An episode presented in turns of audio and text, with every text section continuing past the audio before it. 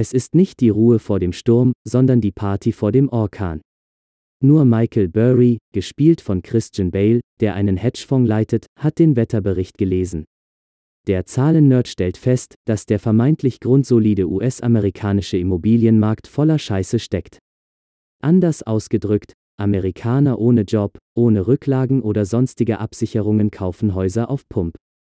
Die Banken prüfen nicht, ob die neuen Eigentümer flüssig sind.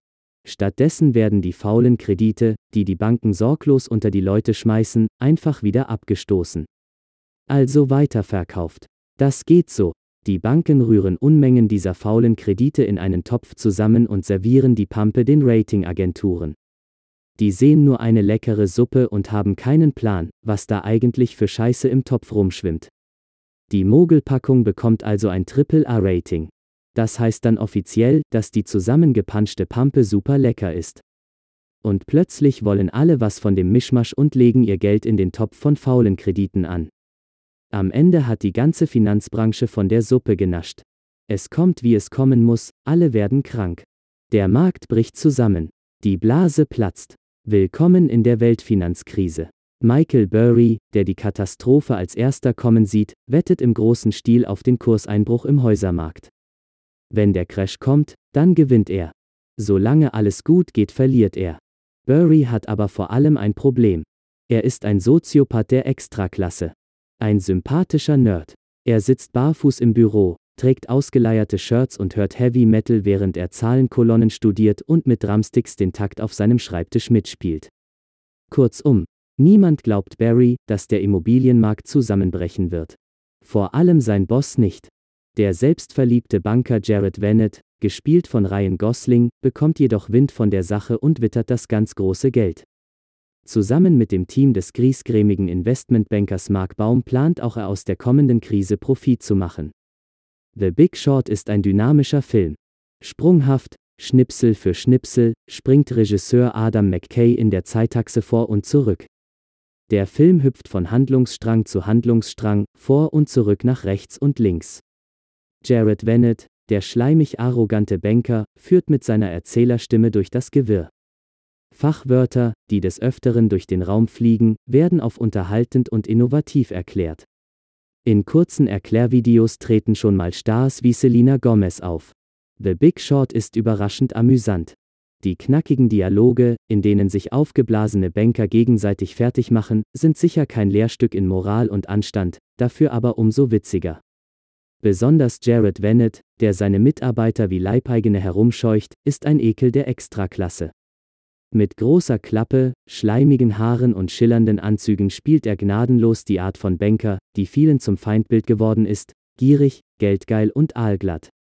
In dieser Rolle überrascht Ryan Gosling mit einer erfrischend andersartigen Performance. Statt wortkarg und introvertiert, spätestens seit Drive und The Place Beyond the Pines eine Art Markenzeichen des Frauenschwarms, ist er in The Big Short laut, selbstverliebt und vulgär. Auch Christian Bale gibt die Rolle des exzentrischen Heavy Metal Managers Michael Burry mit Bravour. Wenn man daran denkt, dass man hier den Batman-Schauspieler vor sich sitzen hat, dann ist Bales Leistung umso beeindruckender. Denn den Soziopathen gibt er großartig und zeigt, wie vielseitig sein Können ist. Leider bekommen wir Michael Burry im Film zu selten zu sehen. In der Rolle des Mark Baum ist Steve Carell die Stimme der Vernunft und hauptsächlich damit beschäftigt, andere Vertreter der Branche auszuquetschen. Er ist schockiert, mit welcher Dummheit und Naivität die Finanzwelt dem Abgrund entgegenschlingert. Seinen Part spielt Carell zwar gut, doch mehr kann man Rolle und Darbietung auch nicht abgewinnen. Und Brad Pitt? Den sieht man vor allem auf dem Filmplakat und im Trailer. Im eigentlichen Film spielt Pitt als Ben Rickard keine große Rolle. The Big Short ist bemüht, aus einem trockenen Thema Unterhaltung zu machen.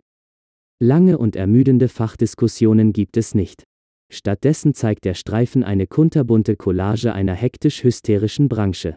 Ein Sammelsurium unterschiedlichster Stilarten, Stilbrüche und Stilikonen kommt zum Einsatz.